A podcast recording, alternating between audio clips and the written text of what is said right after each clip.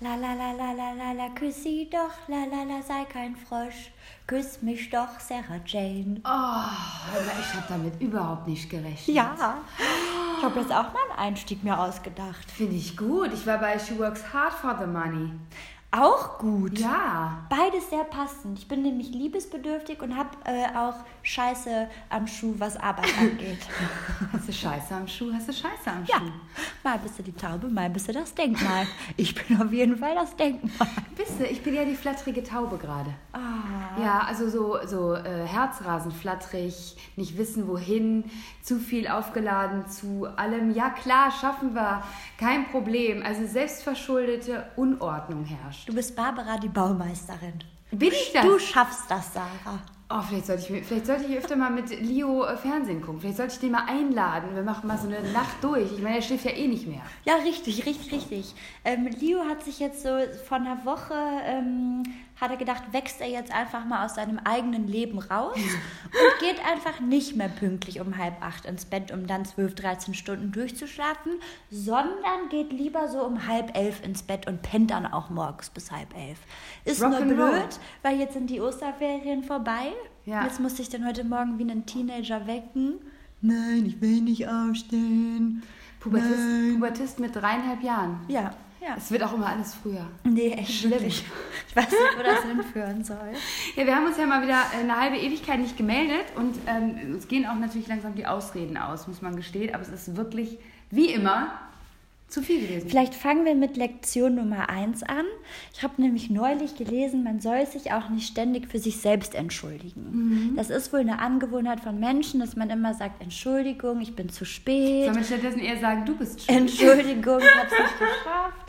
Nein, aber dass man, ich weiß gar nicht mehr, was dann die Quintessenz war, was man lieber machen sollte. Bei mir ist nur hängen geblieben, weniger entschuldigen, Ist so. sondern einfach, glaube ich, ehrlicher sein und von vornherein sagen, dass man es vielleicht nicht pünktlich schafft und nicht ähm, Versprechen geben, die man am Ende zu 90-prozentiger Wahrscheinlichkeit nicht einhalten kann. Ich mache das zum Beispiel gerne, wenn ich abends verabredet bin, dann traue ich mich nicht abzusagen. Dann sage ich immer, oh, ich sag dir noch mal Bescheid. Und eigentlich wissen, glaube ich, alle, dass die Wahrscheinlichkeit hoch ist, dass ich auf jeden Fall sage, ich schaff's doch nicht mehr. Das liegt nicht daran, dass ich mir von Anfang an vornehmen will, keine Zeit zu haben, Mhm. sondern ich möchte es dann allen recht machen und ich möchte dann auch wirklich Pizza essen gehen oder was auch immer. Aber ähm, es passt einfach nicht in den Tag. Und ich habe dann immer bis zuletzt die Hoffnung, dass es vielleicht doch noch reinpassen könnte.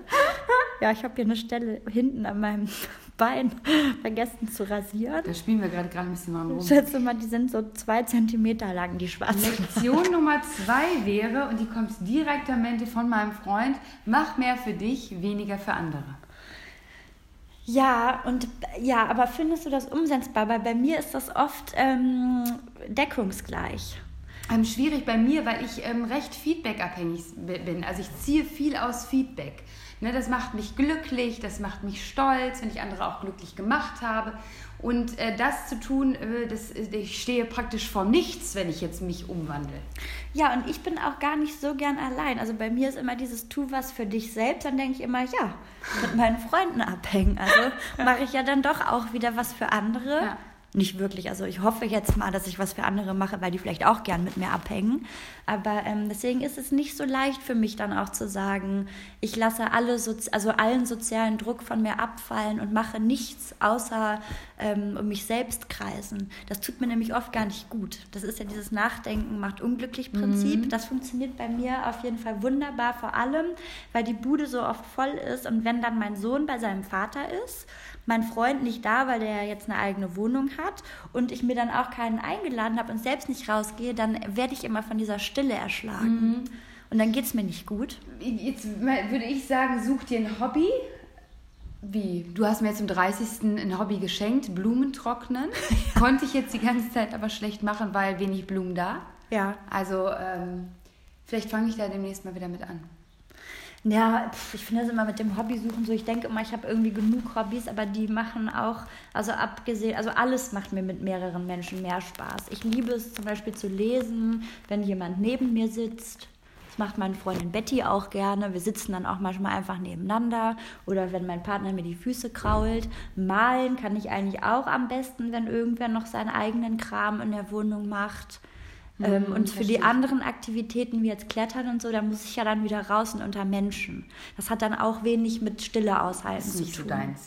Nee, ich muss dann wirklich versuchen, mal Stille auszuhalten und vor allen Dingen, das können ja viele, ich glaube, dass wir ja permanent damit beschäftigt sind, uns eigentlich ähm, abzulenken von, von unserer Existenz, von Gedanken, von Zweifeln, aber auch vom eigentlichen Leben. Das haben wir, glaube ich, schon mal gesagt, dieses wenn Wochenende ist und man hat nichts zu tun, dann tingelt man von einem Café ins andere. Man Vom über, also man legt, genau, man legt immer was drüber. Und das kenne ich dann auch von mir im Alltag. Also dann macht man sich ja entweder eine Meditation an oder einen Podcast oder man macht eine Serie an, man nimmt sich ein Buch. Aber dieses wirklich mal mit sich sein und was machen in Ruhe, auch vielleicht mal ohne Musik, das kommt ja ganz selten vor. Das war also Lektion Nummer drei, Stille. Lass die Stille mal in, in, im Raum. Ja, das ist ja auch viel einfacher dann jetzt im Frühling, wenn man sich auch mal eine Decke nehmen Lektion kann. Nummer um vier, lass den. Frühling in dein Herz. Genau, Sarah, Mhm, toll. Ja, dann kann man ja auch mal sein, weil dann kann man ja entspannen und den, den Vögeln zwitschern hören. Und ich finde, dass Sonne und Wärme helfen ungemein. Aber ich finde gerade so in dieser trübseligen Zeit dann wirklich sich auf sich selbst zu besinnen, schwer. Es reicht halt auch einfach. Ja, ist auch voll oft ist am Anfang, langweilig. am Anfang im Winter ist man ja auch noch hoch motiviert, die Kerze anzuzünden und es sich gemütlich zu Hause zu machen. Und irgendwann reicht es halt einfach auch. Irgendwann ist halt eher nach Jeansjacke. Ja, und ich weiß aber auch gar nicht, wo da die Grenzen gesetzt sind, weil ich glaube, dass ja jeder von uns in der Lage ist, hoffentlich sich eine Kerze anzuzünden, ruhige Musik anzuschalten und sich ein Buch oder die Zeitung zu lesen. Aber das ist ja dann wieder, also dann flüchte ich ja wieder.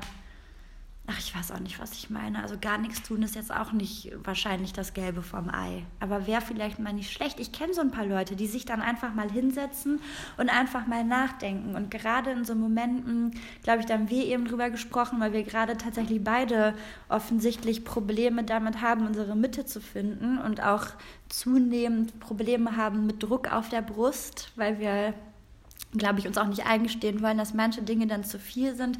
Ich glaube, dieses sich dann in dem Moment mal hinsetzen und sich zu fragen, okay, Moment, woher kommt denn jetzt der Druck? Oder warum bin ich jetzt gerade so traurig? Und dann wirklich mal in sich zu gehen und vielleicht sich ähm, das auch einfach mal anzunehmen und das zu fühlen. Und dann aufzustehen und zu sagen, okay, jetzt geht es vielleicht schon besser, weil ich das mal lokalisiert habe und mich jetzt und jetzt daran arbeiten kann. Weil was ich oft mache, ist, ich bin mir darüber im Klaren, dass irgendwas nicht stimmt und alles ist zu viel, aber ich lasse das ja auch nicht zu, dass das dann zu viel ist. Es ist dann noch so ein riesengroßer Knoten in der Birne. Total. Aber sich einfach mal hinzusetzen und zu sagen, okay, es ist gerade diese Abgabe oder es ist diese Arbeit oder vielleicht, weil ich jenes oder dieses noch nicht abgegeben habe ähm, oder weil ich Stress habe mit meinem Freund oder warum auch immer und dann dieses eine Problem anzupacken oder irgendwas zu ändern. Nee, ich werde dann wirklich richtig bewegungslos. Ne? Also das habe ich ja auch schon mal gesagt, dass wenn ich so viel zu tun habe und das nicht mehr handeln kann, dann sitze ich hier, dann äh, habe ich das Gefühl, jemand sitzt noch auf meiner Brust und ähm, es wird alles sehr schwer und ich kann gar nichts mehr. Aber da sind wir ja bei dieser Frage angelangt, die wir eigentlich auch ähm, besprechen wollten, weil wir bekommen ganz viele E-Mails, auch gerade von ähm, werdenden Mamis oder von Menschen, die gerade ähm, oder die schon Eltern sind, ähm, wie man das dann eigentlich schafft mit dem Beruf und Kindern und wie wir das alles schaffen. Ähm, und ich glaube, unsere Antwort ist manchmal auch gar nicht. Und es ist mir total wichtig, auch darüber zu sprechen, dass es eben nicht nach außen hin so wirkt, als wäre immer vieles, zumindest was so Karriere und Kind und Privates angeht, immer ähm, im Einklang. Also es ist wirklich, wirklich manchmal schwierig und ist auf der einen Seite leichter, als ich dachte und auf der anderen Seite schwieriger, als ich dachte. Aber ich muss auch dieses ähm, gar nichts mit sich ändern, wenn wir groß sind, dieses Credo, worüber ich irgendwann mal geschrieben hatte, das ist leider dann doch nicht wahr. Da habe ich mir dann ein bisschen zu viel schön. Das würde ich tatsächlich auch unterschreiben, weil man irgendwie doch nur ein, ein, ein, ein, einen Haufen Energie hat und der wird irgendwie nicht mehr, der bleibt irgendwie bestehen, die Menge bleibt bestehen und jetzt sind aber viel mehr Abnehmer, die irgendwie an einem zerren. Also eine Tochter, äh, der Job, der Job, das Projekt und die Energie ist einfach nicht, die wird nicht mehr und die wird auch im Alter nicht mehr. Davon musste ich mich verabschieden. Ich habe das Gefühl, seitdem ich 30 bin, geht alles noch ein bisschen ein Stück weit runter. Vielleicht kommt das auch in zwei Jahren wieder, vielleicht bin ich dann wieder voll da und voller Energie. Jetzt gerade so ein bisschen, ma, der körperliche Wahnsinn. Verfall. Der körperliche Verfall ist da. Das hat bei mir schon so mit 28 angefangen, Ah, ehrlich ja. gesagt. Vielleicht, äh, mag, äh, wahrscheinlich werde ich es mir einreden, aber das war wirklich so, bing, 30. Ähm, und natürlich läuft mal alles gut mit den Kids und alles funktioniert, so wie ich mir das vorgestellt habe, aber ich bin viel zu unorganisiert, um das alles hinzukriegen. Also ich habe nicht mal eine feste Babysitterin oder einen Babysitter. Ich habe hier großartig keine Unterstützung. Ähm, was mir Dinge freischaufelt tagsüber. Dass ich sagen kann, ja, ich kann die Kleine jetzt heute nicht zur Kita, von der Kita abholen, das macht heute XY, das, dafür kann ich dann meine To-Dos abarbeiten. Weil ich mich nie darum gekümmert habe. Ja, obwohl wir ja schon sehr privilegiert sind durch die tollen Väter, die die Kinder haben. Absolut, ne? na klar, aber die haben natürlich, und das ist jetzt auch gerade so, auch super viel zu tun. Ähm, ja, es ist, kommt halt auch immer alles zusammen, ne? Ja, und das ist, das ist für mich so ein Mysterium des Lebens, dass so viel immer gleichzeitig kommt. Ich habe immer das Gefühl, es läuft immer rund für eine gewisse Zeit und dann, wenn es dann anfängt zu bröseln, dann Mm. bricht irgendwie Mm. das meiste, Mm. die Basis irgendwie zusammen. Und dann ist es wie so eine ähm, Bestehensprobe oder vielleicht auch eine Aufforderung des Universums, sich vielleicht mal neu zu justieren. Ja, wie so ein Kartenhaus, sinnieren. was zusammenfällt und dann jetzt bau es nochmal neu auf. Jetzt bau es vielleicht einfach mal anders auf. Ja, aber ich frage mich dann, ob das vielleicht auch gut ist und ob das vielleicht auch gewollt ist, weil vielleicht ist es manchmal auch gar nicht so ähm, unkompliziert, wie es scheint, sondern man hält es aus und man denkt auch, es sei alles zu schaffen, es sei in Ordnung und merkt vielleicht gar nicht, wie viel Energie man gibt und wie viel mehr Energie man vielleicht gibt, als man kann. Und irgendwann ist es logisch, dass es dann nicht mehr funktioniert. Also sobald dann ja, finde ich, ähm, eine Welle kommt, äh, also wenn die dann schon in der Lage ist, eigentlich alles zum Einstürzen zu bringen, dann war es vielleicht vorher auch nicht so Mm. stabil. Das ist Mm. immer das, was, was ich mich dann frage. Ja, ich sehe mich gerade so ein bisschen bildlich gesprochen, Peak Dame festhalten, damit Mhm. Peak Dame nicht auch noch umfällt. Vielleicht sollte ich Peak Dame einfach schubsen. Ja, ich weiß es nicht. Ich weiß es nicht. Ich glaube, bei uns im Leben dreht sich gerade ganz viel darum, dass wir richtige Prioritäten finden, Ja. weil das ist bei uns gerade total schwer. Ich, ich muss sagen, ich ähm, muss Sarah sehr, sehr dankbar sein und deswegen kann ich auch mir nicht vorstellen, irgendeinen anderen Beruf zu haben oder einen anderen Beruf Lass zu mich haben niemals alleine. Das kann ich mir wirklich versprechen, bis über alle sieben Weltmeere. Denn ich, also einen anderen Beruf haben, ja, aber nicht mit jemand anderem. Denn es ist so, ich, ich frage mich, also jetzt zum Beispiel hatte ich ja gerade überhaupt gar keine Beziehungskrise, sowas nicht, sondern einfach andere ähm, Stürme, wo wir gerade in den Sinnbildern festhängen, dass ich ja jetzt ähm, wieder getrennte Wohnungen habe mit meinem Freund. Ähm, Freund ist ganz komisch für mich zu sagen, weil es hört sich immer so wie früher an, als wir noch jünger waren. Es ist aber irgendwie schon viel mehr als das. Und es ist natürlich für, für viele so gewesen, so, hä, trennen sie sich jetzt? Das ist aber komisch, dass man auseinanderzieht. Und ich habe es mir teilweise auch ähm, so schwer gemacht, gedanklich. Also ich hatte so eine Schwere im Herzen, als diese Entscheidung dann Mhm. kam, ähm, vor allem von seiner Seite so, ich ziehe jetzt nochmal in eine WG. Ähm, und dann musste ich aber feststellen, dass halt ganz viel auch einfach wegen dieser Normen und Konventionen in meinem Gehirn sich so festgesetzt hat. Und dass vieles einfach von der Gesellschaft gemacht ist und ich so sozialisiert bin, dass man ab einem bestimmten Alter einfach ein gemeinsames Leben hat und zusammenwohnt. Und da, dann war es für mich aber so, nee, warte mal, das ist einfach nur Reverse, weil er hat ja zehn Jahre in den Bergen gelebt und ist dann zu mir nach Berlin gezogen und es war eben bequem zu sagen, du, meine Wohnung ist groß genug, komm erstmal zu mir. Und wir haben nie diesen Absprung geschafft, dass er sich dann aber noch was eigenes sucht, ähm, weil es ja auch so muckelig war und so. Dann hat man das dann irgendwann vor sich weggeschoben. Und es war aber eigentlich klar, dass man, dass man nicht von jemandem, der irgendwie fast zehn Jahre nicht in einer Beziehung war, weil wir vor zehn Jahren in der Beziehung waren und dann nicht mehr und dann kam dann nicht mehr viel hinterher, ähm, der so ein Single-Leben geführt hat, jetzt auf einmal in eine Patchwork-Familie nach Berlin in die Großstadt kommt und dieses totale Kontrastprogramm liegt, also dass man so jemandem dann auch eingestehen muss, vielleicht noch mal ein bisschen Raum für sich zu haben. Und ähm, da muss man auch dazu sagen, was viele ja nicht wissen, wir haben keine normale Wohnung, wo man eine Tür zu machen kann. Also unsere Wohnung ist wie ein riesengroßes Loft, aber es gibt ein Kinderzimmer und eine kleine Kochküche. Also der Einzige, der eigentlich Raum für Privatsphäre hat, ist Leo. Ist Leo was ich auch wichtig finde. Aber ähm, deswegen ist es kein Weltuntergang zu sagen, okay, ich ziehe jetzt nochmal in eine Wohnung und sortiere mich mal, weil ich gerade so ein paar Beutelchen mit mir rumschleppe, gerade was so Beruf angeht und Selbstverwirklichung oder auch nicht. Und dann lass uns gemeinsam eine Wohnung suchen, wo wir alle Raum für uns haben. Aber ich war natürlich, ja, ja. ich war ja völlig, ja, ich war wirklich kurz ja, ausgenockt, weil ich wirklich mit diesen Konventionen dann nicht mehr klarkam und dann alles in Frage gestellt, völlig zu na, das ist ja aber auch so, man hat ja auch ein Bild von den Dingen. Ob sie jetzt rein sozialisiert sind oder ob man irgendwas komplett anders machen möchte, man hat irgendeine Vorstellung. Und es ist immer leicht gesagt, flexibel damit umzugehen.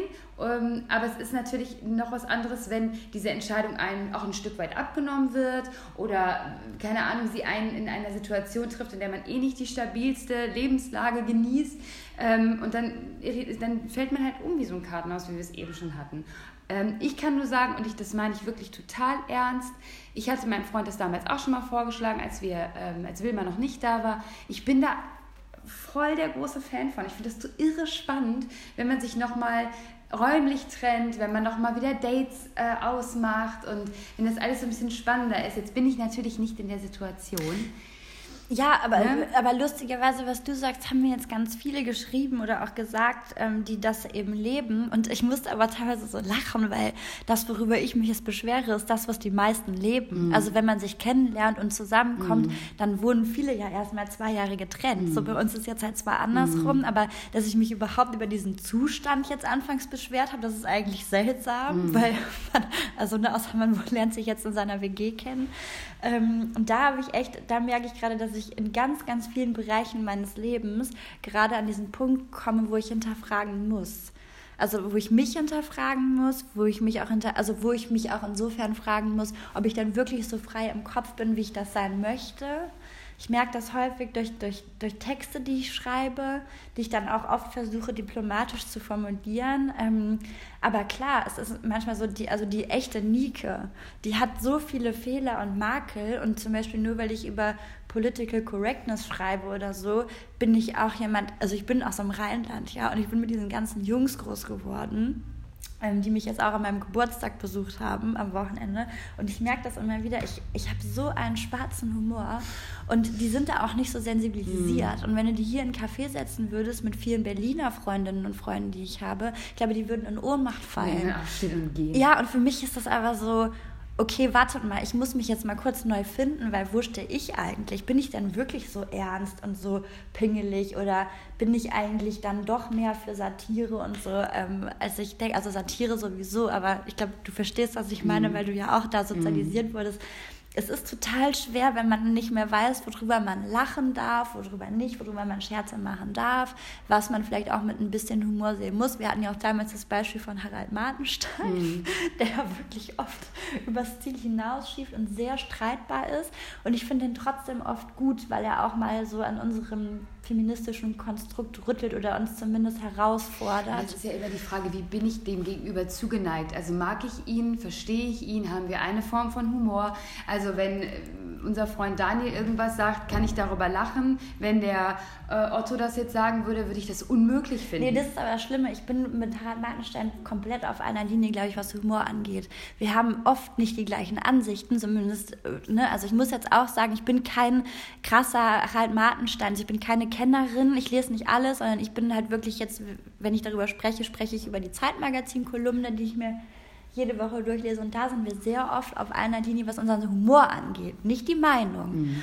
Aber das ist viel gerade so. Ich habe zum Beispiel. Ähm, Ne, also das meine ich mit dieser Sozialisierung. Also ich habe gedacht, ich werde jetzt 30, ich wohne mit meinem Partner zusammen, mit meinem Kind und so geht das jetzt für immer weiter. Und jetzt auf einmal wackelt das. Jetzt muss ich mich fragen, was denke ich mhm. eigentlich? Dann beim Thema Feminismus ist es gerade viel, also zum Beispiel auch was die Sprache angeht. Ich stoße da so sehr an meine Grenzen, weil ich versuche zu gendern in meiner Sprache, um meinem Kind auch zu vermitteln. Es gibt Busfahrerinnen und Lokführerinnen. Mhm. Im geschriebenen Bild ist das aber oft für mich ganz, ganz schwer, weil es kann kann Texte auch kaputt machen. Ich bin zum Beispiel riesengroßer Missy Magazine-Fan, mm. aber es verknotet sich teilweise in mein Gehirn, wie politisch korrekt mm. da auch das Gendering betrieben wird. Es ist dann einfach irgendwann nicht mehr schön. Und dann habe ich mich neulich bei einem Abendessen mit einem Linguisten unterhalten und mit einer Linguistin auch. Das ist ein Paar, lustigerweise. Und die haben beide gesagt, es ist total schwer, auch für sie, weil eigentlich ergibt es Sinn, dass man eine, im Deutschen gibt es halt nun mal weiblich und männlich, nicht zum Beispiel wie im Englischen, mhm. ähm, schon alleine wegen der Artikel. Und eigentlich macht es Sinn, sich eine Form auszuwählen, um die Verallgemeinerung zu haben. Mhm. Also, dass man halt eine männliche Form hat. Und dann kommen wir ja auch wieder dahin, dass wenn ich jetzt Leserinnen und Leser sage, dann schließe ich im, mhm. zumindest im Sprachgebrauch alle anderen aus, mhm. die nicht zu kategorisieren sind, also Intersexuelle, Transsexuelle. Mhm. Dann wäre es eigentlich auch wieder logischer, wenn ich einen Sammelbegriff hätte und mhm. darunter alles läuft. Ähm, Ist die Frage, ob man, wenn jetzt zum Beispiel, wenn man das Missy-Magazin jetzt als Beispiel nimmt, ob das, wenn das schon ab der Grundschule praktisch gelehrt werden würde, ob wir das einfach überlesen würden. Ja, witzig. Und da habe ich mir gedacht, wie ich meinem Sohn, also wie bringe ich einem mhm. Grundschüler bei, jedes Mal nicht nur beide Formen zu benutzen, sondern am besten auch noch Sternchen irgendwas. Und ich glaube, es ist so lange, dass da kein Gesetz gibt, aber es ist ja frei, das basiert ja auf Freiwilligkeit. Mhm. Und, die, und das ist ja auch nochmal so schlimm, weil dieses Sternchen finden manche ganz schrecklich, den Unterstrich finden manche falsch. Also es geht gar nicht mal um persönliches Empfinden, sondern es gibt so viele Meinungen mm, darüber, mm. was jetzt richtig ist. Und dann bin ich manchmal, obwohl ich so sehr eigentlich dafür plädiere, dann doch in meinem Geiste wieder rückschrittig und denke, boah, vielleicht ist doch Erziehung wichtiger als jetzt ähm, ein Sprachgebrauch, den es irgendwie so lange gibt und der dann irgendwie, um niemanden auszuschließen und auch nicht nur Mann und Frau zu beachten, wieder Sinn ergibt ergibt, mhm. um halt ein maskulines Neutrum zu haben. Mhm. Ist, ne, also hätten wir die Diskussion auch, wenn jetzt alles weiblich wäre. Mhm.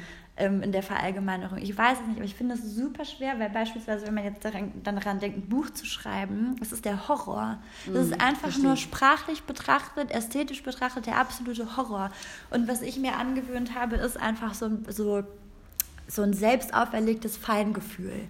Also so wissen, wann, wann es vielleicht wichtig ist, auch, ich versuche dann immer meinen Sohn als Maßstab zu nehmen, wann muss er jetzt wissen, dass es da Spezifikationen gibt und wann nicht. Also wenn ich ihm jetzt zum Beispiel sage, sage ähm, Radfahrer dürfen auf dem Radweg fahren und Autofahrer dürfen auf der Straße fahren, mhm dann ähm, finde ich das jetzt nicht so wichtig zu gendern, aber mir ist es dann aber wichtig, wenn ich sage, ne, in so männlich besetzten ja, Metiers, also Berufe. wenn du zum Beispiel über Politikerinnen mm. und Politiker sprichst, also wenn du sagst, zehn Politiker sitzen an einem Tisch, dann bin ich vielleicht auch rückschrittig, aber ich habe dann zehn Männer im Kopf, mm. wo dann viele Freundinnen und Freunde von mir sagen, ja Niki, das ist aber dein Problem, weil wenn mm. du sagst zehn Politiker, dann habe ich Frauen und Männer im Kopf, ich nicht, deswegen sage ich da Politikerinnen und Politiker, genau, oder ich, ich sage auch Feuerwehr oder ich sage dann auch Lokführerinnen und Lokführer, ne, wenn man so ein, weil ich Sorge hatte, er denkt, sonst ja. ist es ein männlicher ja. Beruf, aber ganz oft. Ich finde das ja eigentlich ganz schön bei Kindern, die ja noch nicht in so Geschlechtern denken. Also da gibt es natürlich den Begriff des Lokführers, ähm, aber das ist, den, den Eindruck habe ich bei meiner zweieinhalbjährigen Tochter, das ist so, ne, erst zweieinhalb. Aber sie, sie unterscheidet da natürlich nicht zwischen Mann und Frau. Wie oft bin ich ein Mann, obwohl ich eine Frau bin? Also, ne, ich finde das eigentlich, die Herangehensweise von Kindern ist ja eigentlich die schönste, die völlig unvoreingenommen daran geht. Aber das war meine Frage, also auch die Frage, die ich mir stellen musste, ob nicht Erziehung dahingehend eigentlich mehr bringt, zu sagen, okay, ein Lokführer kann halt Frau oder Mann sein, mm. weiß ich nicht. Mm. Ähm, ich weiß nicht, ob es dann zwangsläufig, wenn sie älter wird, sich wieder umdreht. Das habe ich nämlich bei Leo dann schon das Gefühl, dass er dann schon, dass ihm schon wichtig ist, dann ob es die Lokführerin oder mm. der Lokführer ist. Mm. Aber es, ich habe für mich, außer man benutzt jetzt ganz neue Formen mit einem X am Ende oder dieses Hen, mm. und das funktioniert meines Erachtens überhaupt nicht. Also du kannst jetzt nicht eine komplette Sprache -hmm. umhuddeln. -hmm ähm, habe ich da keine Lösung für. Ähm, das ist ja auch gerade, war ja auch wieder ähm, dieser Streit mit dem Kontoinhaber und Kontoinhaberin, ja, ja, das ist ja auch nicht durchgekommen. Und das ist halt auch schön, weil ich bin natürlich total dafür, dass ich kein Kontoinhaber bin. Aber was ist jetzt mit allen Leuten, die sich eben nicht definieren wollen oder können? Dann gibt es andere, die sagen, das ist so eine Minderheit, sorry, wir können nicht auf alle achten. Aber ist es dann nicht eigentlich fairer zu sagen, okay, Kontoinhaber und das gilt für alle? Weil es, wir meinen nicht Männer damit, sondern es ist einfach linguistisch betrachtet, die neutrale Form für alles. Ja, ich fand es in dem Diskurs, fand ich es ein bisschen schwierig, weil für mich natürlich auch Banken sehr alt verankert, sehr männlich, Voll. Männer mit dem Geld, Männer haben das Geld reingeholt und so weiter und so fort. Und habe da auch lange mit meinem Freund darüber diskutiert und ich habe gesagt, ich bin kein Kontoinhaber. Ich bin das nicht. Ich bin eine Kontoinhaberin. Und wie gehst du dann mit dem Problem? Wie würdest du dann damit umgehen? Was ist dann mit allen anderen? Genau, das ist, das ist, natürlich, das ist natürlich ein absolutes Problem. Ähm, das lasse ich erstmal außen vor und widme mich eher den größeren Gruppierungen praktisch, den, den männlichen und weiblichen Geschlechtern, was natürlich ja, nicht der richtig, ja die, richtige Weg voll. ist. Und das ist ja diese riesengroße Kritik daran. Ja, natürlich. Warum man es damit eigentlich fast noch schlimmer macht, weil es ja eigentlich um Minderheiten mm. gehen muss. Mm. Und Frauen sind halt keine Minderheit. Mm. So, also voll schwer. Also ich stoße da gerade an meine Grenzen. Ich weiß auch, ehrlich gesagt, wenn einer von euch da irgendwie eine Lösung hat, ich, wär, ich bin so offen gerade in dieser Diskussion, weil ich einfach so viel jetzt darüber gelesen habe und so viel diskutiert habe, dass ich nicht mehr weiß, was richtig oder falsch ist, ob es ein richtig oder falsch gibt, ähm, ob ich vielleicht selber spinne mit meinem Sternchen, ob ich es damit eigentlich nur noch schlimmer mache, weil ich kann es nicht aussprechen, das Sternchen. Mm. ne, also es ist ja, und trotzdem stelle ich immer mehr fest, dass mich das richtig stört, wenn, das, wenn es nicht gegendert wird. Stört mich richtig. Stört mich, aber ich muss dann zum Beispiel, da muss ich wieder an die Zeit verweisen. Ich finde, die machen das oft ganz gut in ihren Artikeln. Ähm, es gibt ja auch Magazine, die gendern überhaupt nicht. Mhm. Und da habe ich das Gefühl, die machen das so ein bisschen, wie das auch ähm, ein Be bekannter, also Professor ach, ich habe jetzt den Namen vergessen, ich bin so ein Spatzenhirn, was Namen angeht, es tut mir leid, aber der hat es eben auch gesagt, mit diesem Nachgefühl, da wo es drauf ankommt. Und die machen das ganz gut. Mhm. Da sieht man, dass ganz oft nicht gegendert ist, wo es eigentlich dann klar ist. Also zum Beispiel bei Bürger, die, die deutschen Bürger, ja, mein Gott, also irgendwann, wenn du jetzt wirklich alles durch, das kann ich verstehen, dass jemand, der Sprache liebt, drehe ich dann wirklich durch, wenn alles gegendert ist. Und das ist mir dann klar, die deutschen Bürger sind für mich nicht weiblich oder männlich. Und wenn es aber explizit dann darum geht, zum Beispiel um irgendwelche Gesetze oder so, dann war es so, die Bürgerinnen sollen auch jenes oder dieses Recht haben oder was weiß ich nicht was, aber halt am, am richtigen, in mein, also nach meinem Empfinden mm. am richtigen, im richtigen Moment gegendert aber nicht allgemein, weil dann ist halt auch alles leider doppelt so lang. Und es ist einfach ja, ja, total. Das ist super schwierig, weil natürlich da jeder seine anderen Befindlichkeiten hat und das, das eine als wichtig erachtet, was der andere nicht als wichtig erachtet. Voll. Also aber deswegen, wie gesagt, da, aber da das meine ich mit diesem dieses 30. Lebensjahr, dieses sich nochmal neu justieren, mhm. weil von einem Jahr hätte ich, glaube ich, ich denke dann auch oft irgendwelche Debatten, die dann groß werden. Also da habe ich dann voll früh drüber geschimpft und habe mich voll früh damit beschäftigt und ich bin dann aber so gefühlt so in meinem Gehirn dann so ein, nicht einen Schritt weiter, aber ich habe das dann schon so alles durchgedacht und dann komme ich an das nächste Problem, was noch nicht irgendwie jetzt in der Gesellschaft angekommen ist, dass es in den Medien debattiert wird. Also weißt du, wir zum Beispiel mit diesem Ja, dann gendert jetzt halt Männer und Frauen, aber was ist mit allen mm. anderen? Ist ja toll, dass das jetzt mm. angekommen ist, aber was ist dann? Mm. Und dann komme ich wieder zurück, dass ich dann auf einmal die Kritikerinnen und Kritiker verstehe, die am Anfang laut geworden sind, wo ich voll sauer war und dachte, ey, wie kann man denn so kleinkariert sein? Und jetzt nur, weil man das immer so gemacht hat, machen wir das weiter so. Mm. Und dann bin ich auf einmal so, ah, okay Vielleicht waren die schon einen Schritt weiter. Vielleicht haben die schon diese ganzen Probleme, die damit aufkommen, bedacht und sind dann doch auch wieder am Anfang angelangt. Oder da, dass es eine ganz andere Lösung geben muss. Und ich glaube, es ist so wie mit vielem, ob wir jetzt über faire Mode sprechen oder über Lebensmittel, über Massentierzucht. Ich glaube, ganz viel muss einfach von der Politik geregelt werden. Ja, damit sich alle dran halten müssen. Damit man aber auch, zu haben. Voll, aber damit man auch nicht dieses hat, wo wir auch so oft drüber sprechen, dass einfach gar nicht mehr gesprochen wird, weil keiner, keiner mehr weiß, traut. was richtig ist. Mhm. Und ich glaube, man hat sich noch nie getraut, so wenig zu sagen mhm. wie heute. Weil man immer denkt, wenn ich jetzt was Falsches sage, dann stehe ich am Pranger. Mhm. Ne, das hatte ich ja schon mal gesagt. So, darf ich überhaupt Schwarzer sagen? Mhm. Äh, darf ich Lesbe mhm. eigentlich noch sagen oder ist das jetzt eigentlich ein mhm. Schimpfwort? Wie gender ich jetzt? Ähm, also es gibt so viele, darf ich Flüchtlinge sagen? Mhm. Oder sind das Geflüchtete? Ich, ne, also es ist, mhm. glaube ich, für ganz, ganz viele Menschen, die da gar nicht so tief drin stecken, unheimlich schwer. Und da mache ich mir so Sorgen drüber, dass wir vielleicht auch gerade wirklich hypersensibel sind. Und das ist ja was, da schreiben dann ja auch Hardlinerinnen und viele Feministinnen und würden mich jetzt am liebsten wahrscheinlich mit Eiern beschmeißen, weil das ja ein sehr großes Vorurteil ist, was dieser Gruppe oder unserer Bewegung vorgeworfen wird. Aber ich bin manchmal so, dass ich sage, wir müssen aber auch verstehen, dass andere uns das vorwerfen zuweilen, weil es eben genau zu solchen Problemen kommen kann. Durch Korinthenkackerei, die einerseits wichtig ist, aber ich finde es trotzdem auch wichtig anzunehmen, dass es vielleicht auch ein bisschen Korinthenkackerei ist. Dann muss man halt entweder sagen, ja, aber ich stehe dazu, weil wir müssen nervig sein, wir müssen auf die Nerven gehen, finde ich auch.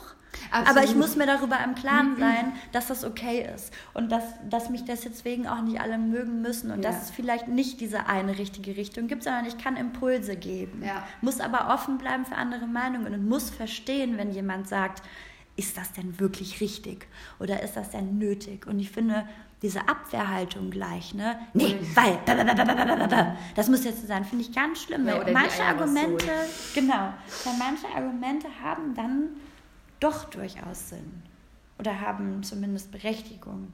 Also wenn ihr da auf jeden Fall neuere Erkenntnisse habt zu, bitte äh, teilt sie mit uns. Es würde ja. mich schwer interessieren, wenn ihr da Lösungen habt, in Anführungsstrichen. Ja, wirklich, wirklich, wirklich. Ja, und naja, aber dieses Neujustieren, das ist auf jeden Fall auch bei uns beiden in der Arbeit gerade wichtig, denn das haben wir ja schon mal angedeutet. Wir haben ja seit fast drei Jahren äh, noch ein anderes Projekt, eine App, die wir mitentwickeln, die jetzt sozusagen fertig ist und die aber so ein bisschen, also unsere Arbeit hat so ein bisschen pausiert. Wir konnten in der Zwischenzeit nicht viel machen, weil das eher auf CTO-Seite lag, weil wir auch keine Investoren und nichts haben wollten. Alles mit der Gründerin alleine. zusammen. Also wir haben uns das nicht ausgedacht, das ist ganz wichtig zu sagen. Aber ähm, ja, jetzt gerade fliegt uns alles so ein bisschen um die Ohren. Genau, weil es jetzt gerade, also wir stehen vor dem Livegang und es ist halt einfach jetzt unheimlich viel Arbeit. Ähm, ihr könnt uns auch gerne äh, an hello at thisisjanewayne.com ähm, eure E-Mail, eine E-Mail schreiben, ähm, wenn ihr Lust habt, die Beta-Version schon mal zu testen. Genau. Und dann können wir euch gerne einladen und uns die und euch die Beta-Version im iTunes Store äh, zur Verfügung stellen. Und dann könnt ihr mal ein bisschen testen. Wir würden uns nämlich sehr freuen, wenn ihr ähm, uns äh, euer Feedback gebt. Die App ist noch nicht fertig, aber sie ist dabei. Genau, das ist das Core-Feature. Also genau. Also man kann noch nicht so viel machen, sondern nur dieses Hauptfeature, was wir jetzt noch nicht verraten. Das funktioniert schon. Am besten schreibt ihr Beta-Version oder App oder so in dem Betreff, dann, dann schicken wir euch dann das. Dann wissen zu. wir Bescheid, genau. Aber das ist gerade wirklich, das macht uns beide so Banane.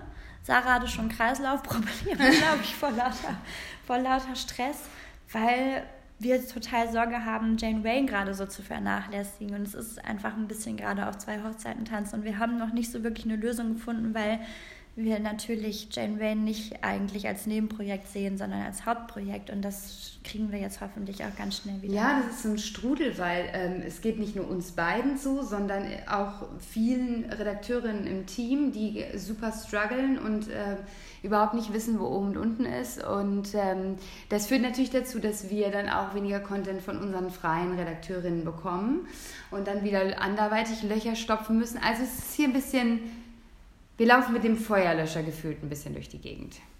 Total. Aber auch das werden wir schaffen.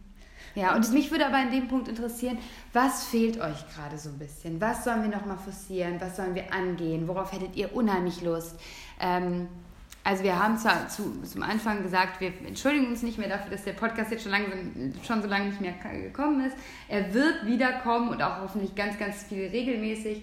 Aber gibt es darüber hinaus noch was, was ihr euch wirklich, wirklich von euch wünscht? Von den 30-jährigen Janes. Oh Mann. Wir machen das jetzt irgendwie, es gibt acht Jahre gibt es jetzt schon Wahnsinn. Wir sind richtig groß geworden mit vielen von euch. Ist schon verrückt, wenn man sich so anguckt. Wer hatte acht Jahre lang eine Arbeitgeber oder einen Arbeitgeber? ähm, das ist schon selten geworden in unserer Zeit. Das stimmt. Das ist total crazy. Ich hoffe ja so sehr, dass das auch noch lange so bleibt. Ich werde ja ganz oft gefragt, ob ich nicht meine, ich sei da jetzt mal ein bisschen rausgewachsen aus diesem ganzen Bloggen und so. Das werde ich nicht mehr gefragt. Das doch, wurde ich immer gefragt doch, in der Vergangenheit. Ich immer noch. Ich habe das Gefühl, ich habe so Freunde, die wirklich so fernab von diesem Ganzen sind. Ne? Die lesen auch meinen Blog nicht oder unseren. Die können und ich, das finde ich auch immer schwer, weil ich glaube, wenn man einfach mal kurz auf Jermaine drauf guckt, dann mag es einem vielleicht so vorkommen, als könnte man da rauswachsen. Aber ich finde immer noch, so dieses Gesamtbild, dieses Gesamtkonstrukt lese ich auch noch gerne. Also ich lese gerne auch eure Artikel noch. Ja, das ist nett. Ja. Also solange du noch Zielgruppe bist, ist alles gut. Ja, aber dann weiß ich auch nicht, ich bin ja auch ein bisschen komisch, ne? Dann weiß ich auch manchmal nicht, vielleicht bin ich ja auch der einzige Mensch, der das jetzt gut findet. Also ich muss sagen, wenn ich auf Jen Wayne gehe, denke ich schön. Ja, Also nicht immer, aber oft. Aber mein Vater war so witzig jetzt am Wochenende. Ich war an meinem Geburtstag dann noch halt nachher, bin ich dann auch in die Heimat gefahren, ins Rheinland, an den Niederrhein. Und der war so, also eure Seite, die sieht auch aus, als würde das irgendwer ausprobieren. Also das ist so verrückt und alles blinkt und alles ist wild und oh, also das ist ganz schrecklich. Und ich dachte so, Papa, lass mich doch mal in Ruhe. Ja, dann immer dieser Striptease und ich erfahre ja auch immer nur, was in deiner Beziehung passiert, wenn ich deine Texte dann mal lese alle paar Monate. Witzig, aber er ist richtig, er ist ja richtig dabei. Ja, ich weiß auch nicht, ob der dann nur so tut, als würde es nur alle paar Monate mal lesen. Aber er hat halt auf jeden Fall. Und das können ja aber auch ganz viele Leserinnen oft nicht verstehen, dass ich so viel von mir preisgebe. Ne? Und dann kann ich aber immer nur sagen, ich bin halt da reingewachsen und ich sehe mich auch immer in erster Linie nicht als Bloggerin, sondern als schreibende Person. Und alle schreibenden Personen, die ich irgendwie verehre oder zu denen ich hinaufschaue, ähm, die schreiben eben sehr persönlich. Die bieten eine große Identifikationsfläche. Und das ist für mich auch ein Stück weit Handwerk. Und deswegen zweifle ich da gar nicht dran, ob das richtig oder falsch ist. Weil ich denke, sonst kann ich auch einfach ein Medium lesen. Da ist die Avi! Oh, wir bekommen Besuch! Um Gottes Willen, können wir das pausieren? Ah, Moment. Da ist unsere Freundin Sissi, die ihr auch alle kennt, steht hier gerade vor unserem Ladenbüro. Genau, die unsere- war ein halbes Jahr weg. Unsere, unser Goldstückchen. Unser Kleber praktisch. Er ist endlich wieder da. Ach, ich freue mich so, wenn die aus ihrer Mutter, wie heißt das? Eltern, Elternzeit. aus der Elternzeit zurück ist. Wie heißt Wie heißt das nochmal? Das ich hatte das ja nicht, deswegen weiß ich das nicht. Die musste ich gestern Nachmittag wach halten. Die sind gestern gelandet und die wollten den Jetlag umgehen und wollten wach bleiben. Bis Oh. zum Abend. Ach schön, naja, aber das hat euch jetzt auch nicht zu. Was Die kommt auf jeden Fall bald wieder. Unser Kleber kommt bald wieder. Ja, Gott sei Dank. Aber jetzt, vorhin, was haben wir denn jetzt gerade gesprochen? Ach so, Jane Wayne. Ja, nee, ach so, ja, Persönliches. Ja, ich denke mir immer, solange da auch nur ein paar Menschen das lesen und denken, boah, ich fühl's. Oder ich kann es nachvollziehen. Oder ja, ich bin in genau der gleichen vertragten Situation und das sehe ich ja an den vielen E-Mails, die ich dann bekomme. Ne? Denke ich mir, ich gebe euch was mit. Und wenn andere meinen, es ist blanker Voyeurismus und man könnte ein bisschen mein Privatleben auslutschen, ist mir egal. Weil ich sage mir immer, gut, ich weiß ja selber, wo meine Grenzen sind. Viele Dinge sind für mich, sollten für mich gar nicht so privat sein wie für andere, weil wenn wir mal alle mehr reden würden und mehr Beispiele hätten, Positiv- und Negativbeispiele, dann würden wir vielleicht auch nicht so oft in großen Krisen stecken, weil wir wüssten, es gibt auch andere, denen es so geht. Und es ist gerade in Zeiten von Social Media eben nicht alles nur rosarot und glitzernd. Aber Ähm, ich kann dir jetzt auch nicht nur als Geschäftspartnerin, sondern auch als Freundin sagen, dass du das natürlich auch, weil du dieses Handwerk meiner Meinung nach wahnsinnig gut beherrschst. Ach, ähm, nee, wirklich. Also ich bin, ich bin äh, der allergrößte Fan in deiner Schreibe. ähm, du kannst das unheimlich gut und erzählst viel, aber du erzählst halt auch nicht alles, was ich natürlich als Freundin weiß. Das weiß genau, das war aber das, was ich sagen wollte. Weil du als Freundin weißt natürlich alles und ich als schreibende Person weiß alles. Und ich glaube aber, dass vieles von dem, was ich dann schreibe, klingt für Leserinnen und Leser oder alles dazwischen, ne, wo wir jetzt schon wieder beim Sternchenproblem viel sind. tiefer. Das könnt ihr überhaupt nicht erahnen. Da kommt noch so. Genau, aber klingt ja so, als würde ich alles Mm. erzählen. Ne? Aber das, so ich finde dieses Sagen, ich bin, ich bin, ich wohne jetzt getrennt von meinem Freund und das ist für mich jetzt schwer zu greifen und ich versuche jetzt damit klarzukommen, ist für mich in keinster Weise zu privat. Mm. Was für mich privat wäre, ist, wie ist es dazu gekommen? Warum haben wir uns gestritten? Haben wir uns überhaupt gestritten? Ähm, wie hat er das gemacht? Äh, lag da auf einmal der Schlüssel oder haben wir da, also weißt du, das sind halt so, das ist für mich privat, was tatsächlich niemanden außer mir selbst, meinem Partner und meine Freundinnen und Freunde was angeht. Aber ich finde immer so ein, so ein Fakt, also so ein, ja, ist jetzt so. Nee. Aber ich, das ist jetzt nicht komplett vergleichbar, weil du natürlich trotzdem über die, über die Sprache tiefer gehst, aber das ist ein bisschen, ganz klein bisschen vergleichbar mit, dass, dass Leute mich immer fragen, dass ich, dass ich es krass finde, dass ich so viel von meiner Wohnung teile oder eine Zeit lang mhm. gemacht habe. Und es war so für mich, nee, weil auf diesem Foto findet gar nicht dieses Leben statt und das wird gar nicht gefüllt mit diesem mhm. Persönlichen in dem Moment. Das bedeutet für mich, dass ich dann auch nicht zu viel preisgebe, weil es ist mhm. in erster Linie jetzt ein Sofa und eine schwarze Wand und eine Vase. Aber was darüber hinaus stattfindet, das persönlich oder das, was es eigentlich für mich ausmacht, das sieht man auf dem Bild nicht, beziehungsweise sehen andere auf dem Bild nicht. Kann ich total verstehen. Ähm, ich muss aber zugeben, da hat sich bei mir ein kleines bisschen gewandelt, weil ich in irgendeinem Interview wurde ich mal gefragt, ob ich mich anders einrichte, weil mhm. ich meine Wohnung auf mhm. Instagram mhm. zeige. Instagram. Instagram, wie auch immer. Ähm, und ich habe damals ganz, ganz klar mit Nein geantwortet, mhm. weil ich dachte, hä, was ist das denn bitte für eine deplatzierte, übergriffige Frage? Also ich bin ja nun kein Clown, ja, ich bin ja kein Zirkuspony, was hier sich einrichtet mhm. nach Social Media. Und irgendwann habe ich aber gedacht, so krass scheiße, vielleicht ist da doch was dran. Weil seitdem ich irgendwie aufgehört habe, viele Fotos zu machen ähm, im Interiorbereich meiner eigenen Wohnung, ist mir wirklich manchmal, da denke ich so, okay, das ist irgendwie ist mein Geschmack, und da steht da jetzt so, aber Instagrammable oder mm. wie man das heutzutage mm. nennt, ist das jetzt nicht. Mm. Ich finde das im echten Leben voll geil, aber auf dem Foto egal. Mm. Jetzt nicht über die Maße schön. Und das ist mir aber inzwischen so, nee. Also ich habe da jetzt lieber überall mein Papierkram rumliegen auf meinem Schreibtisch, als dass das jetzt alles so ähm, weißt du, so ja, gestylt ja. aussieht und so. Und da musste ich dann so ein bisschen zurückrudern nachher und mich dann wiederum äh, justieren und sagen, okay, vielleicht habe ich doch manche Sachen so hingestellt, dass die schon auf dem Foto recht schön aussehen. Ach, ich glaube aber, da verschwimmt diese, diese Grenze zwischen äh, virtuell und real komplett, weil natürlich lasse ich mich von Dingen auf Instagram oder andere Quellen inspirieren und versuche das oder adaptiere es unterbewusst. Ähm, das geht ja auch mit den Trends einher, die im Interior-Bereich stattfinden. Wie ich sie dann drapiere, ist nochmal was anderes. Und wie ich sie nach dem Foto auch wieder zurückdrapiere, ist auch nochmal was anderes.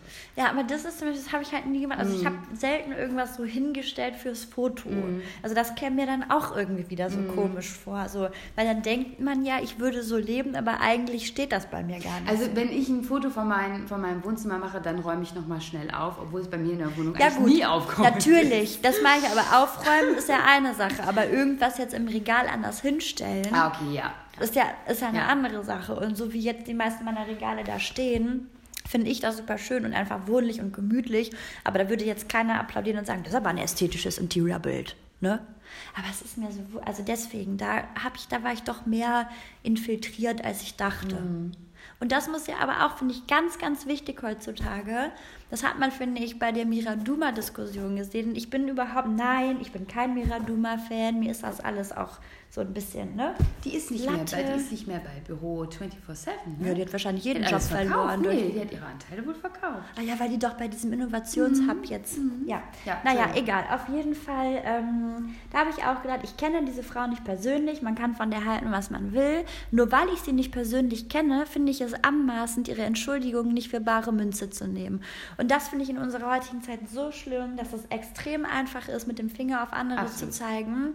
Und dass es ganz, ganz schwer für Menschen ist, sich aber auch weiterzuentwickeln und zu sagen, ich habe vielleicht Fehler gemacht, ich hatte vielleicht seltsame Ansichten, aber ich bin gewachsen, ich bin gereift und ich sehe das heute vielleicht anders.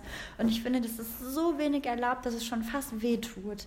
Und finde auch, dass, dass wir auch darüber sprechen können, wir haben jenes und dieses mal gemacht oder gezeigt. Zum Beispiel haben wir ja auch Tiny Jane gegründet und dann viel auch ähm, ja, Werbung gemacht durch wir haben unsere Kinder nicht über die Maße gezeigt, aber wir haben natürlich davon profitiert, dass wir Kinder hatten, wo wir dann am Ende gesagt haben, so, okay, nee, so, das wollen wir nicht mehr. Und das ist auch dehnbar, weil ähm, es gibt immer noch, ne, also wenn mir zum Beispiel ein nettes kleines Label Schuhe für Leo schickt, dann kann ich auch schon mal eine Instagram-Story oder so machen und mich einfach dankbar zeigen.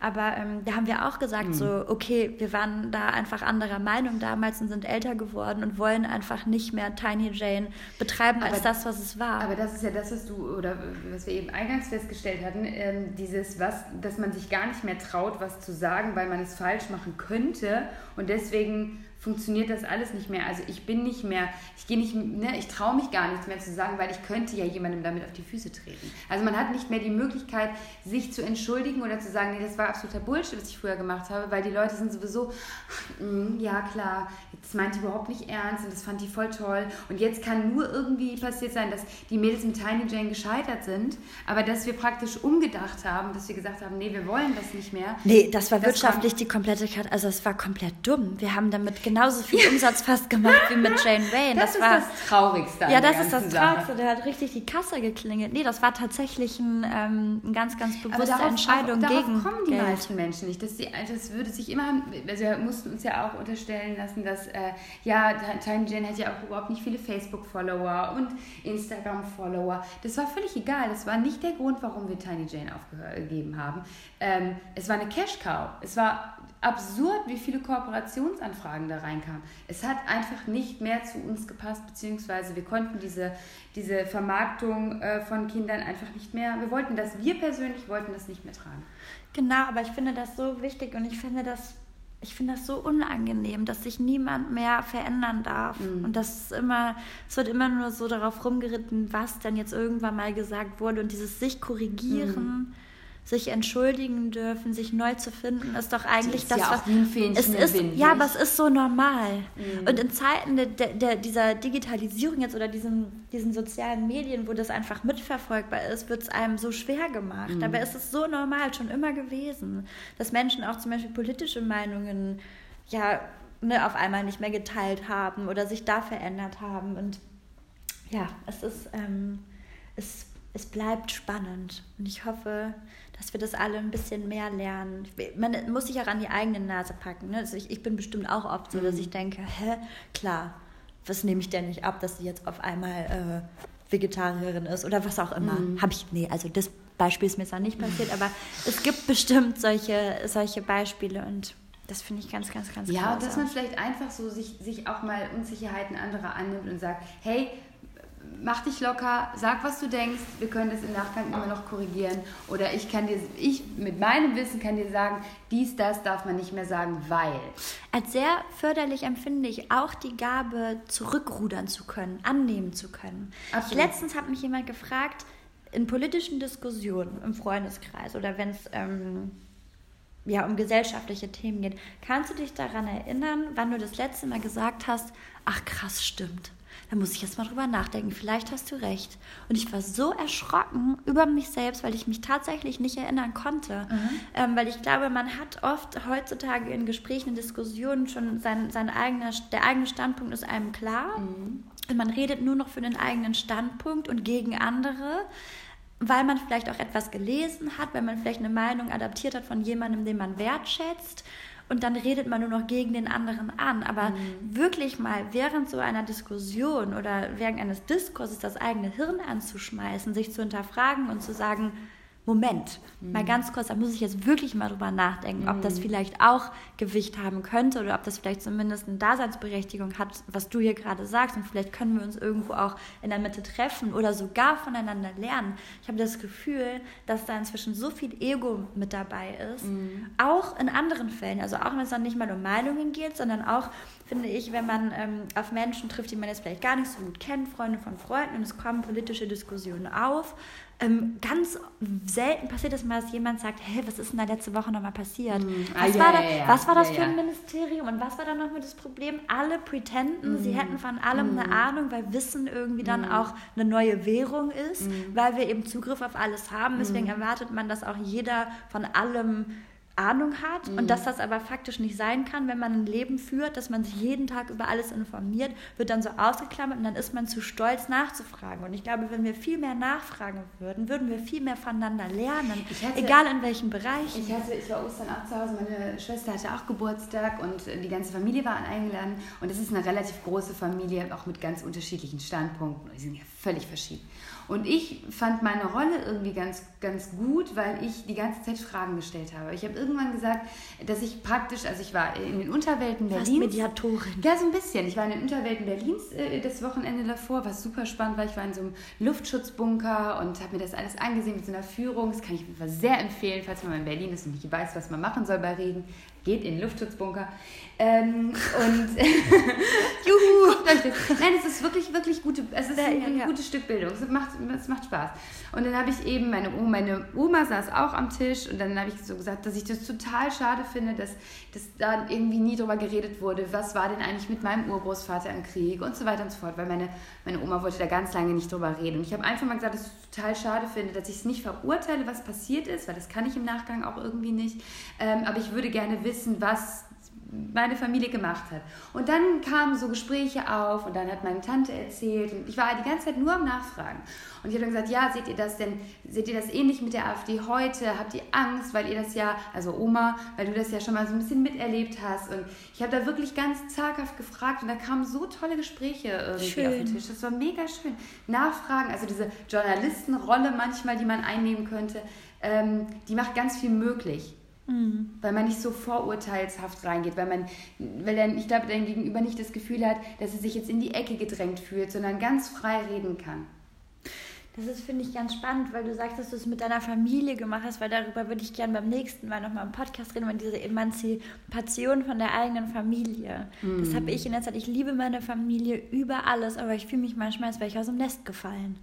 Und ich finde, das, das habe ich schon immer an dir bewundert, dass du sehr diplomatisch bleiben kannst in solchen ähm, Situationen, wenn dann auch mal jemand etwas sagt, was vielleicht nicht deiner Meinung entspricht oder deinem Empfinden von richtig oder falsch. Und das fällt mir ganz oft schwer, dass ich dann sehr emotional bin, weil ich denke, okay, ihr seid doch meine Familie und sowas könnt ihr doch nicht wirklich meinen. Mm. Ich, ähm, ich verstehe, was du meinst. Ist, ähm, ich werde dann so traurig und wütend und dann ist es ganz schwer, mit mir umzugehen. Ich, ich versuche mich dann oft zu reflektieren und mich zu fragen, wie wirke ich jetzt auf meine Familie? Und es gab bestimmt Phasen, gerade als wir irgendwie so in, in, vor, vor drei, vier, fünf Jahren, äh, als wir irgendwie noch frisch in Berlin waren und ich dachte, ach, jetzt hier, ne, jetzt lerne ich so vieles und weiß so vieles. Mhm. Ich kann mir vorstellen, dass meine Familie zu Teilen gedacht hat, boah, die geht uns so auf die Nerven. Ja, ja, ich gehe mal ne? Und das ist so, äh, ich glaube, das ist, es ist okay, ähm, mit anderen Menschen mit Standpunkten auf die Nerven zu gehen oder dass man auch irgendwie phasenweise nicht funktioniert als eins. Ähm, ich war auch oft enttäuscht, äh, wenn ich zu Hause war, äh, weil ich irgendwie dachte, ich wollte jetzt nicht, dass man mir einen roten, roten Teppich ausrollt, aber ich kam mal zu Besuch und irgendwann habe ich aber gelernt, nee, es, es, die machen das einfach nicht. Und es ist aber okay, weil deswegen haben sie mich nicht weniger lieb. Also das ist ganz viel ein bisschen zurückstecken, ein bisschen reflektieren und ein bisschen versuchen, andere Menschen nicht mit, vor, ja, mit, mit, mit bösen Gedanken vollzuladen. Lass uns darüber doch beim nächsten Mal nochmal sprechen. Fall. Das würde mich voll interessieren, auch von euch, ihr Leserinnen und Leser und, und Lesers, Fans. Ähm, das ist ja toll, weil das beschäftigt mich gerade auch. Ja. Bin ich ein Kuckuckskind? Wo komme ich her? Ja, ist, Wo sind meine glaub, Wurzeln? Wer bin ich? Ich glaube, es ist wirklich, das ist so, diese 30 ist natürlich auch rein sozialisiert, so, so, so, so ein Wendepunkt irgendwie. Aber was war ich? Was bin ich? Wo komme ich her? Ich glaube, das ist ganz normal fürs Alter. Danke für das schöne Gespräch, Sarah Jane. Mäuschen. Danke, dass so du meine Freundin bist. Ich lass mich nie alleine. Freund, Freundin sind 1900.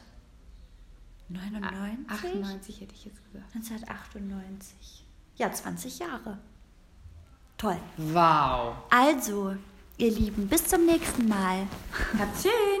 Tschüss.